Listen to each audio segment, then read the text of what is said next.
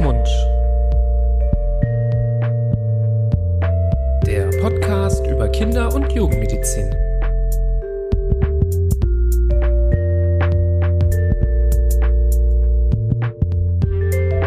So, ihr Lieben, hallo und herzlich willkommen zu einer neuen Folge von Hand, Fuß, Mund, eurem Podcast über Kinder- und Jugendmedizin.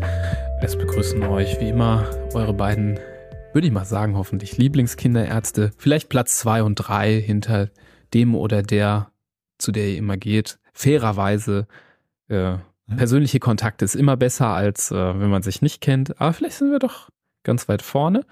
Ähm, ich bin Nibras Nami, an meiner Seite der liebe Florian Barbour. Hallo, lieber Florian. Hallo, Nibras. Schön, dass du hier bist. Heute gibt's mal wieder ganz klassisch Hand, Fuß, Mund. Nur wir beide über ein wichtiges Thema oder gleich zwei wichtige gleich Themen zwei? Mhm. der Kinder- und Jugendmedizin. Ähm, wir freuen uns heute mal wieder so in die ja, äh, Kiste der Klassiker zu greifen, auch wenn ein paar oder wenn das eine Thema vielleicht sogar auch gar nicht so oft vorkommt oder man es zum Glück gar nicht so oft sieht, aber es gehört trotzdem in die Klassikerkiste der Kinderkrankheiten. Ähm, es soll um die sehr ähnlich klingenden Röteln und Ringelröteln gehen ähm, Begriffe, die sich, wie gesagt, sehr ähneln. Das hat auch Gründe, warum die Begriffe sich ähneln. Ähm, Erkrankungen, die aber trotzdem nicht in den gleichen Topf gehören, die wir so ein bisschen auch differenzieren möchten. Erkrankungen, die auch nicht nur für Kinder relevant sind, sondern auch für Erwachsene. Vor allem kommen wir jetzt ja auch gleich zu äh, Schwangere. Da äh, spielen beide Erkrankungen auch eine große Rolle. Und wir wollen so ein bisschen aufdröseln, was sind so die Unterschiede und ähm, was sind da so die Risiken. Und ich würde jetzt mal wetten, so wie bei mir ist es bei dir, dass du eher mal Ringelröteln gesehen hast als Röteln, oder? Ja, ganz genau. Also das kommt ja durchaus, ja, vielleicht nicht oft vor, aber durchaus kommt es vor, immer wieder mal. Röteln hingegen ist eine erfreulicherweise eine Rarität, dass man die zu Gesicht bekommt, aber leider auch nicht ganz ausgeschlossen. Auch dafür gibt's Gründe. Ich fand es ganz witzig, äh, sich auf diese Folge vorzubereiten mit den beiden Infektionserkrankungen, wo ja klar ist, dass die ganz einfach zwei unterschiedliche Erkrankungen sind und zu sehen, wie viele Parallelen es gibt, was alles ähnlich ist und auf der anderen Seite auch ganz krasse Unterschiede zu sehen. Insofern finde ich das eine ganz äh, spannende Folge und glaube ich, kann man hoffentlich viel mitnehmen. Ey, dieser Job, den ich gerade habe, ich komme ja menschlich total gut an, aber beruflich komme ich mal gar nicht weiter. Mach's doch besser. Mit einem Job bei SOS Kinderdorf machst du nicht nur einen Job, sondern du kannst wirklich etwas bewirken. Du kannst dich weiterbilden und kommst beruflich voran. Bewirb dich jetzt auf einen von vielen Jobs. SOS Kinderdorf. Mach's doch besser.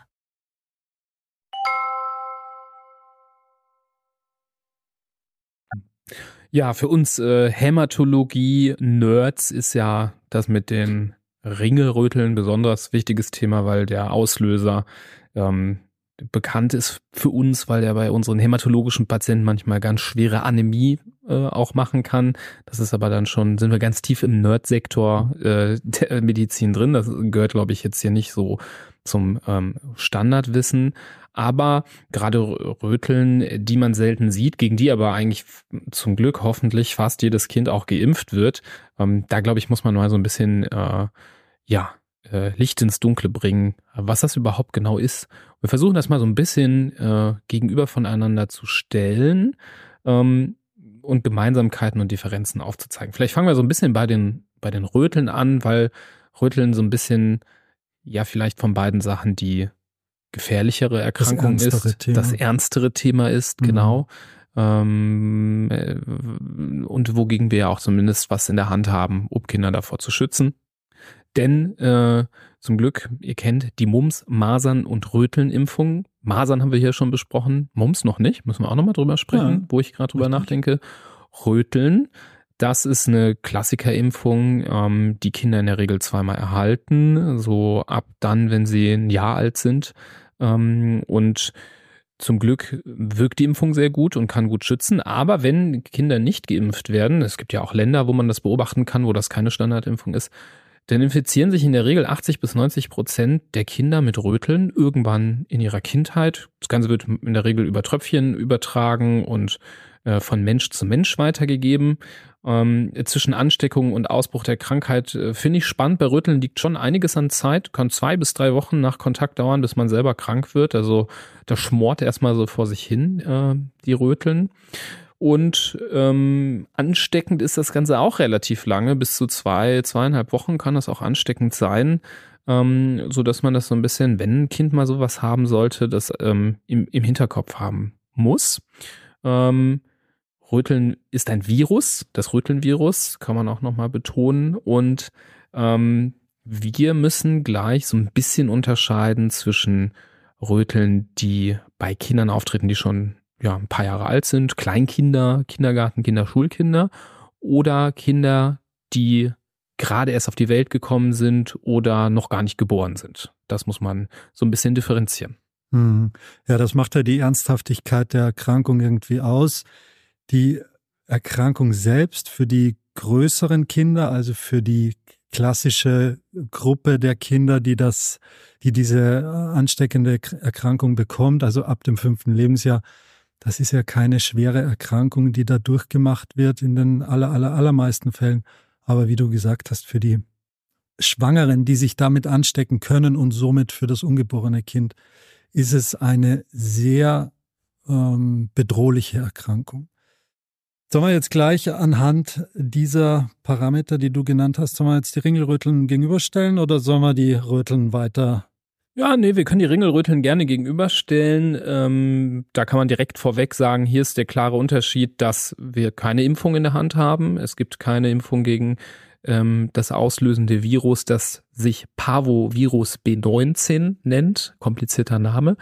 Ähm, aber das hat zumindest den Grund, dass wir eben auch bei den Ringelröteln einen eher leichteren Verlauf haben. Auch da ist es so, dass ähm, durchaus ein bis zwei Wochen vergehen können zwischen Ansteckung und dass die Erkrankung auftritt. Ähm, und dass die Kinder, die betroffen sind, wenn sie jetzt eben nicht so eine hämatologische Grunderkrankung haben, wie wir eben schon angedeutet haben, einen ziemlich leichten Krankheitsverlauf haben und meistens ziemlich unbeeindruckt da sitzen. Ich hatte noch letztes Wochenende ein Kind, wo ich, glaube ich, äh, sehr sicher war, dass es Ringelröteln hat und das hat mich angestrahlt und äh, wies ein paar Symptome auf, die typisch ausgesehen haben, aber es wirkte in keinster Weise beeinträchtigt, war richtig fit und mhm. das ist nicht das Bedrohliche, wenn wir von diesem Virus sprechen, sondern auch hier kommen wir gleich eben zum Thema Schwangerschaft. Aber vielleicht können wir erstmal noch mal ein bisschen beschreiben, wie die Erkrankung so abläuft mhm. Äh, oder die beiden Erkrankungen, was so typische Anzeichen sind, woran wir vielleicht auch von außen festmachen können, ah, es könnte vielleicht dies oder jenes sein. Mhm. Also ein wichtiger Unterschied ist natürlich auch noch, und äh, das haben wir ganz am Anfang schon anklingen lassen, durch die Impfung und durch die Möglichkeit, die Erkrankung überhaupt zu verhindern, gibt es ganz wenige, die die Rütteln schon durchgemacht haben in unseren Breiten wohingegen bei den Ringelröteln ja die Durchseuchungsrate ganz enorm ist. Also jetzt nicht bei den ganz Kleinen, die sind noch zu jung, Säuglinge und Kleinkinder. Ähm, da haben nur etwa 10 Prozent aller Kinder schon mal eine Parvo-B19-Infektion gehabt. Aber dann bei den Jugendlichen und im jungen Erwachsenenalter sind das 70 Prozent und mehr eigentlich, die schon Kontakt hatten mit dieser Erkrankung und das durchgemacht haben. Inkubationszeit hattest du ja bei den Rütteln schon angesprochen, die sehr lang sein kann, zwei bis drei Wochen. Die ist bei den Ringelröteln etwas geringer. Da kann es aber auch bis zu zwei Wochen dauern, von Ansteckung bis zum Erscheinen der ersten ähm, Symptome. Diese aber auch in beiden Fällen nicht immer geben muss. Ähm, sowohl bei den Röteln als auch bei den Ringelröteln gibt es sogenannte asymptomatische Verläufe also wo man eigentlich gar nichts äh, hat, keine Symptome und gar nicht merkt oder merken würde, dass man sich überhaupt angesteckt hat. Mhm.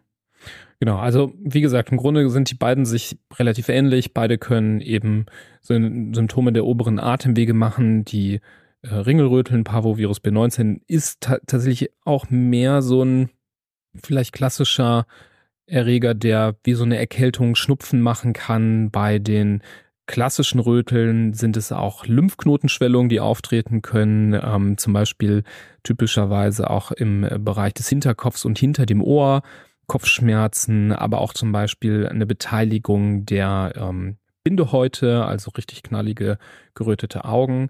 Aber woran man beide Erkrankungen am ehesten voneinander unterscheiden kann, sind die Hautausschläge. Beide machen einen Hautausschlag. Die Röteln machen eher kleine, fleckige und erhabene Hauterscheinungen, die vor allem im Gesicht beginnen und dann sich über den Körper ausbreiten können, teilweise wirklich den ganzen Körper, den ganzen Brustbereich, den ganzen Rückenbereich übersäen können. Bei den Ringelröteln ist es häufig so, deswegen nennt man die Erkrankung auch gerne mal Ohrfeigenkrankheit. Es sieht einfach aus, als hätte man links, rechts eine Backpfeife verpasst bekommen. So wirklich ein ähm, schmetterlingsförmiges, ähm, schmetterlingsförmiger Ausschlag über das Gesicht verteilt mit eben ähm, starken Rötungen beider Wangen. Gerne mal dann nach ein bis zwei Tagen geht es über auf die Arme. Also das Kind, was ich auch letztens gesehen hatte, hatte äh, knallige Wangen und dann aber auch auf beiden Oberarmen so leicht seitlich an der Rückseite auch genau gleich aussehende große flächige Flecken. Und dann der Klassiker ist eben, dass sich mit der Zeit das Zentrum dieser, ähm, dieses Ausschlags abblasst und eher nur ein roter Rand stehen bleibt. Und das sieht dann halt eben aus wie so eine geringelte Girlande, girlandenförmig sagt man auch manchmal. Und das ist das, was dem der Erkrankung den Namen gibt. Also hier haben wir eher diese flächigen Ausschläge, die in der Mitte ablassen bei den Ringelröteln und dann eher nur diesen girlandenförmigen Rand stehen lassen. Und bei den Röteln haben wir eher diese feinen Flecken, die wirklich dann über den ganzen Körper verteilt werden können, die dann nicht ähm, dann nur zu Teil ablassen, sondern dann irgendwann auch wieder ganz verschwinden. Mhm, genau, sehr anschaulich erzählt, wie anschaulich man halt so einen Ausschlag äh, im Podcast wiedergeben kann. Mhm. Ich hoffe, jeder kann sich gut vorstellen, aber die wichtigsten Charakteristika hast du alle aufgezählt. Wichtig ist auch, dass diese Ausschläge in beiden Fällen nicht so ewig lang bestehen. Also das sind wenige Tage, wo so ein Ausschlag dann zu sehen ist. Bei den Röteln ist es noch noch kürzer. Bei den Ringelröteln kann es äh, fast fünf bis sieben Tage dauern, bis das wieder weggeht. Ist auch ein stark durchbluteter Ausschlag, drum kann das je nach Durchblutung auch wieder mal mehr aussehen und mal weniger. Zum Beispiel, wenn Kinder in der Badewanne waren und dadurch die Haut mehr durchblutet wird durchs warme Wasser, dann kann so ein Ausschlag wieder deutlich heftiger aussehen, ohne dass sich jetzt an der Erkrankung oder am Zustand irgendwas geändert hat. Da geht es einfach nur um die Durchblutung der jeweiligen Stelle.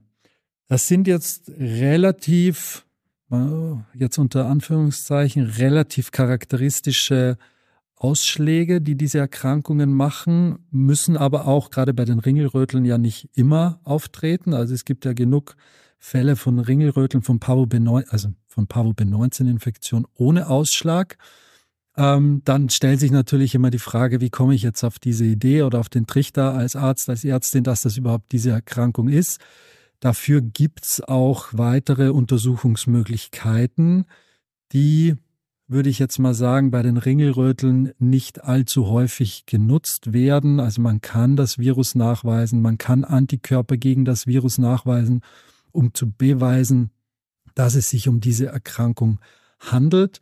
Wenn ich dieses ganz typische äh, Exanthem, diesen typischen Ausschlag habe, den du beschrieben hast mit der zentralen Ablassung, dann kann ich es mir eigentlich sparen, weil dann ist die Diagnose mehr oder weniger gestellt der Ringelröteln. Wenn ich diesen Ausschlag nicht habe, dann suche ich als niedergelassener Kinderarzt, als niedergelassene Kinderärztin wahrscheinlich nicht explizit danach, um es zu beweisen, der Grund liegt, äh, den werden wir später hören, wenn es um die Therapie geht. Bei den Röteln sieht das schon anders aus. Wenn ich bei Röteln den Verdacht habe, dass es sich um eine Rötelninfektion handelt, dann muss ich diese Infektion nachweisen und dann muss ich das Virus oder die Antikörper gegen dieses Virus im Blut nachweisen und beweisen, weil es handelt sich um eine meldepflichtige Infektionskrankheit. Also ich kann da nicht einfach mit einer Verdachtsdiagnose äh, davon weggehen und sagen, ja, vielleicht sind es die Röteln, vielleicht auch nicht. Wir werden es äh, in drei Tagen sehen, sondern dann muss wirklich äh, es einen hieb- und stichfesten Befund geben, der diese Erkrankung oder Infektion beweist. Ja, es gibt sogar für die ähm, Röteln ein nationales Referenzzentrum vom RKI, das NRZ MMR, Masern, Mumps, Röteln.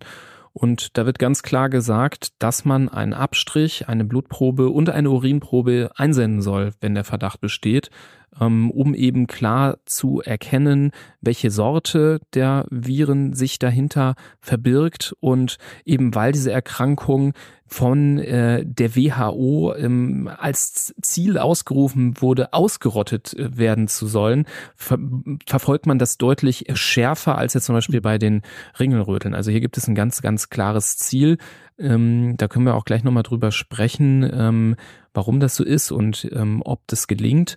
Und deswegen auch hier in der Diagnostik vom Behandler und der Behandlerin die höhere Ernsthaftigkeit. Also auch vielleicht so ein bisschen Take-Home-Message für alle Kolleginnen und Kollegen, die zuhören. Bei jeglichen Verdacht auf Ringelröteln kommt man an dieser Diagnostik vernünftigerweise nicht drumherum.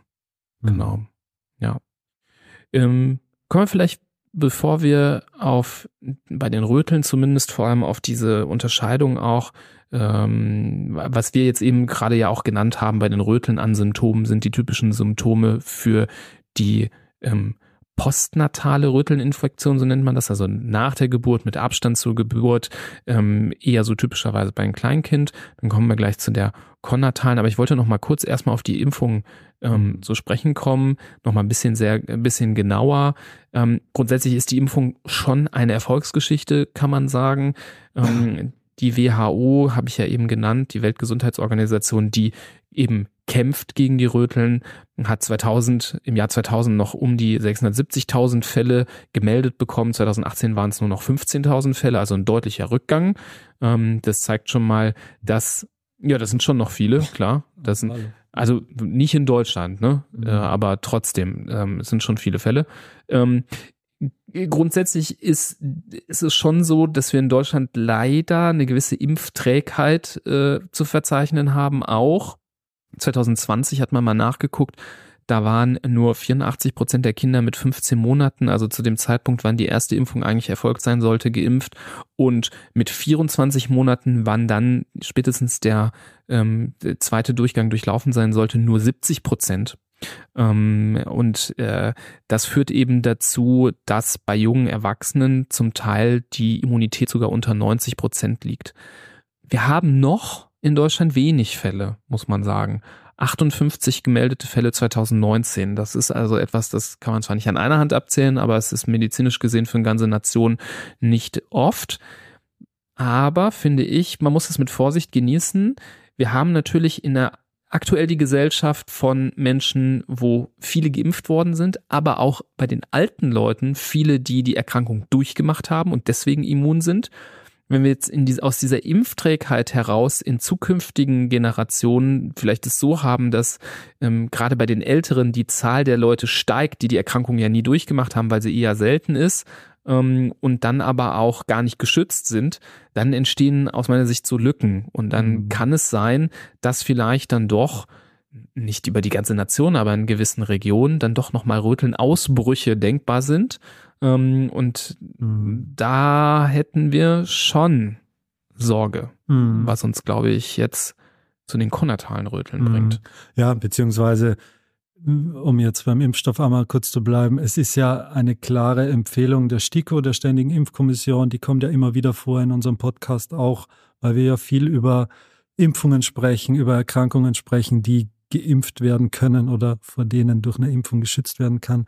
Also es ist ganz klar von der STIKO empfohlen, dass jedes Kind ähm, zum Abschluss des ersten Lebens Lebensjahres das erste Mal mit diesem Mumps, Masern, Rütteln Impfstoff geimpft wird und dadurch geschützt wird. Und es ist natürlich äh, aus kinderärztlicher Sicht absolut zu empfehlen und ist von jeder Seite empfohlen, diese Impfung auch durchzuführen. Ähm, das ist, ja, leider bringt das die heutige Zeit mit sich, dass diese Impfträgheit, wie du sie nennst, schon auch wieder weiter um sich greift, nicht nur was die Rütteln angeht, natürlich auch ähm, Masern, wo aber jetzt von offizieller Seite ja ein Riegel vorgeschoben wird.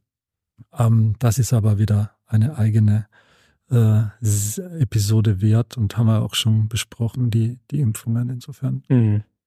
Ja, die konatalen Rütteln, die sind natürlich auch, also es gibt auch die, die in der Schwangerschaft auftretenden Ringelröteln, nicht nur die Röteln, sondern auch die Ringelröteln, wobei die Ringelröteln deutlich hm, weniger schwere Komplikationen oder seltener schwere Komplikationen hervorrufen. Insofern liegt der, äh, das Hauptaugenmerk hier sicherlich auf den Röteln, die zwar, wie wir schon gesagt haben, beim Kleinkind ähm, keine schweren äh, Symptome auslösen und keine schweren Komplikationen machen und Schäden hinterlassen. Demgegenüber steht aber die Infektion in der Schwangerschaft, wenn das ungeborene Kind mit diesem Virus äh, in Berührung kommt, dann sieht die Sache ja äh, deutlich oder kann die Sache deutlich anders aussehen. Ja, vielleicht nochmal den Begriff nochmal zu klären, weil wir jetzt so oft gesagt haben, konnatal bedeutet mhm. quasi äh, vor oder um die Geburt äh, herum.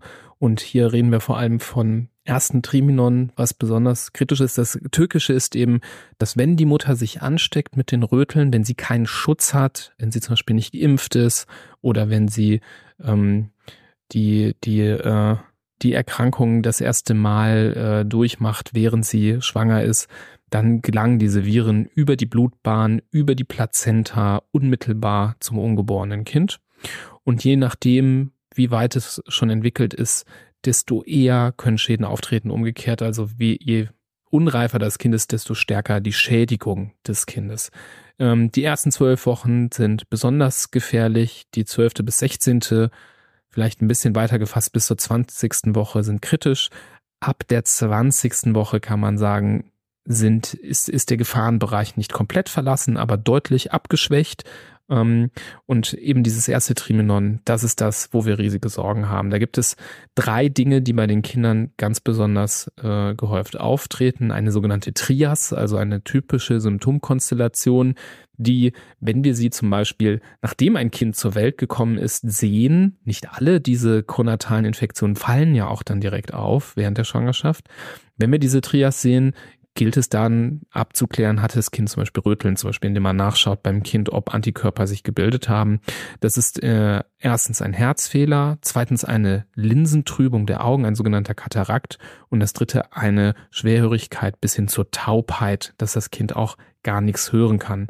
Natürlich ist auch bei sehr früher Schwangerschaft möglich, dass die Schwangerschaft nicht gelingt, dass es zu einem Abort kommt. Auch das ist möglich. Ähm, also in der Konstellation ähm, sowohl der Abort als auch diese schwere Schädigung bis hin zur Behinderung des Kindes sehr, sehr unglücklich, wenn es dazu kommt.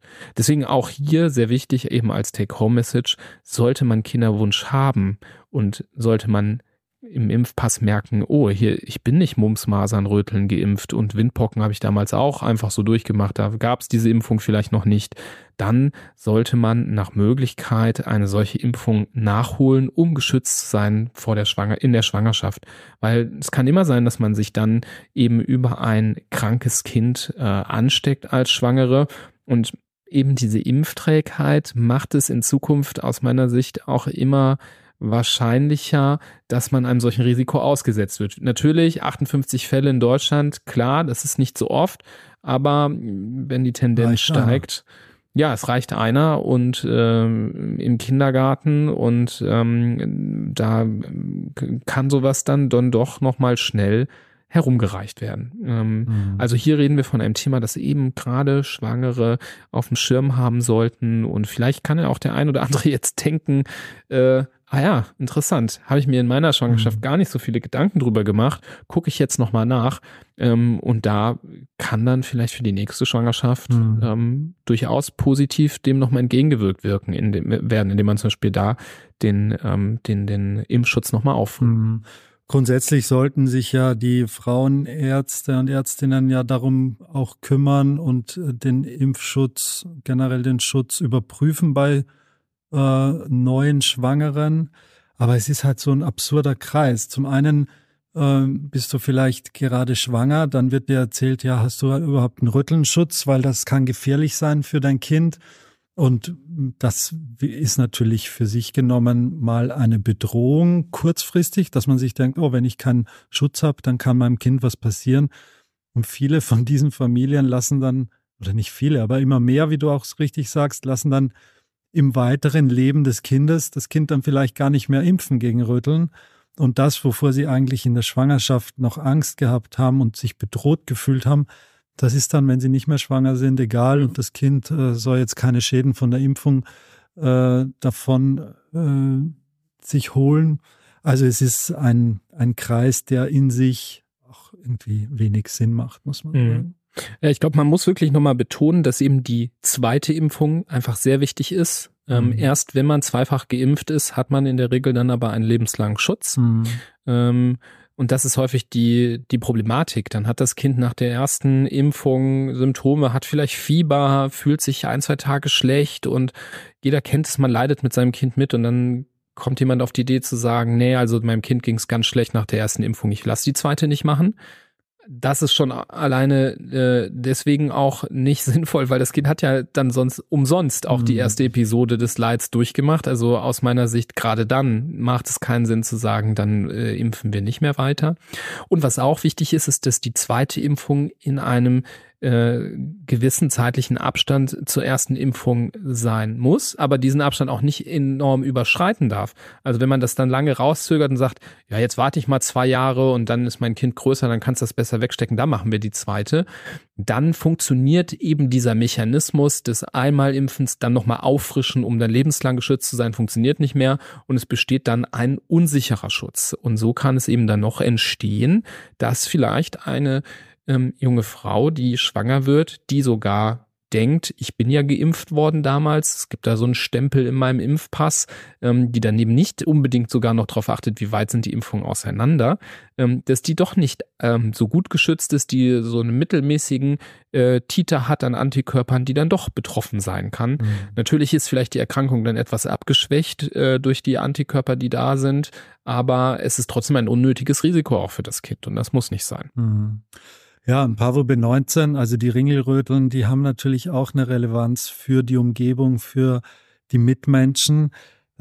Auch die ist, diese Infektion ist in der Schwangerschaft nicht ganz ohne, die ist nicht ganz so dramatisch wie bei den Röteln, aber es kann trotzdem zu schweren Erkrankungen, Erkrankungen des ungeborenen Kindes führen. Es kann dazu führen, dass das äh, Kind eine Blutarmut äh, bereits im Mutterleib hat. Es kann sein, dass die Schwangerschaft äh, gar nicht weiter fortgesetzt werden kann, dass es zu einem sogenannten intrauterinen Fruchttod kommt, also dass das Kind verstirbt im, im Mutterleib. Äh, oder es kann sein, dass es zu einer exzessiven Flüssigkeitsansammlung in den, also außerhalb des Blutsystems kommt, dass es zu einem sogenannten Hydrops fetalis kommt. Also das sind Komplikationen, die bei Ringelröteln auftreten können und dementsprechend auch für Schwangere gefährlich sein können, beziehungsweise für das Kind. Und die Ringelröteln können aber auch für andere noch gefährlich werden, zum Beispiel für immungeschwächte Patienten, die mit derartigen Viren nicht gut zurechtkommen, die da schwer erkranken können. Unsere Patienten zum Beispiel bei uns in der Klinik, äh, sowohl bei dir als auch bei mir, also die onkologischen Patienten mit Krebserkrankungen, die sind davon möglicherweise betroffen und bedroht. Und äh, auch unser Patientenklientel, die äh, Patienten, die eine Anämie haben oder besondere Formen der Anämien haben, nämlich die hämolytischen Anämien, ähm, die wie zum Beispiel auch Sichelzellpatienten oder ähnliches, die können auch von so einer äh, Parvo-B19-Infektion durchaus schwer krank werden. Da kann es zu einer schweren Blutarmut kommen, wo plötzlich alle oder fast alle roten Blutkörperchen ähm, kaputt gehen. Das können auch ganz bedrohliche äh, Erkrankungen werden. Mhm. Ja, ich finde, letzteres ist natürlich ein Risiko, da sollten die Patienten darüber aufgeklärt sein, aber dass die sich zum Beispiel in der Schule oder so, gerade weil sie ja nicht geimpft werden können, dann sich das doch einfangen, das lässt sich leider nicht so gut vermeiden. Man sollte es eher dann auf dem Schirm haben und dann wissen, dass diese Komplikation möglich ist und dann rechtzeitig eben ärztliche Hilfe aufsuchen. Aber eine Sache will ich wirklich nochmal betonen, also du hast ja nochmal klar gemacht, dass Parvoviren auch zu schweren Problemen führen können in der Schwangerschaft, vor allem auch hier im ersten Triminon, ähm, dass natürlich die Gefahr bei Röteln größer ist, weil die Wahrscheinlichkeit, dass eine Rötelninfektion eben äh, das Kind schädigt, höher ist, als dass die Parvovirus B19-Infektion das Kind schädigt. Ähm, aber die Möglichkeit ist trotzdem da und weil die Möglichkeit da ist, auch wenn das Risiko geringer ist, muss man es mindestens genauso ernst nehmen, finde ich. Und deswegen ist meine Meinung, keine schwangere Frau gehört in eine Einrichtung, Kindergarten, Kita, wo gerade die Ringelröteln rumgehen. Also ähm, das muss ganz eindeutig von den Einrichtungen kommuniziert werden. Deswegen ist es auch sehr wichtig, dass wir als Mediziner und Medizinerinnen das ganz eindeutig kommunizieren, dass das nicht so, auch wenn es den Kindern dabei gut geht, nicht auf die leichte Kappe genommen wird. Es gehört mitgeteilt, es gehört ähm, ans schwarze Brett geschrieben oder über die Kindergartengruppe verteilt, sodass dann die schwangere Frau, die im ersten Triminon oder in dem Beginn des zweiten ist, ähm, klar sagen kann, okay, dann geht jetzt mein Partner oder meine Partnerin das Kind abholen aus dem Kindergarten, ich bleib zu Hause, ich schütze mich, weil der beste Schutz, eben weil es keine Impfung gibt, ist es, den Kontakt zu vermeiden. Und wenn man, wenn das eigene Kind krank ist, auch dann muss man irgendwie gucken. Können sich vielleicht mhm. doch die Großeltern ein, zwei Tage ums Kind kümmern? Kann sich der Partner, die Partnerin primär kümmern? Kann ich, muss, muss ich irgendwie mich schützen selber mit einem Mundschutz? Man sollte das Thema, finde ich, schon ernst nehmen, ähm, auch wenn es nicht der, das große rote Tuch ist wie bei den Röteln, aber es gehört auf äh, die Agenda und da sollten alle mit ähm, machen, die daran beteiligt sind. Auch wenn jetzt hier Leute zuhören, die zum Beispiel in solche Einrichtungen arbeiten, Kitas, Kindergärten zum Beispiel, dass es einfach, wenn ihr sowas mitbekommt, ähm, wirklich klar kommuniziert wird. Achtung, hier sind Ringelröten unterwegs. Für die Kinder kein Problem, aber bitte schwangere Mütter ähm, Abstand halten. Ja, ja, absolut. Sehr guter Hinweis. Ähm, das verdient es auf jeden Fall weitergetragen zu werden, weil es ja, weil man von da alleine, glaube ich, kommt man nicht drauf und es ist auch nicht so weit verbreitet, dass das jetzt ähm, allgemeines Wissen wäre. Mhm. Also sehr guter Hinweis. Ja.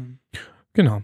So viel, glaube ich, zu diesen beiden Viruserkrankungen. Ähm, ich glaube, mehr kann man, natürlich kann man immer mehr sagen, aber das ist so glaube ich, das Wichtigste, dass ihr sie überhaupt mal kennenlernt. Das sind nicht so die typischen Dinge, die einem immer über den Weg laufen. Wie gesagt, die einen oder anderen kennen von euch eben die Ringelröteln. Vielleicht war das aber nicht ganz klar, dass es eben so eindrücklich äh, wichtig auch ist, auch bei dieser Erkrankung in der Schwangerschaft aufzupassen.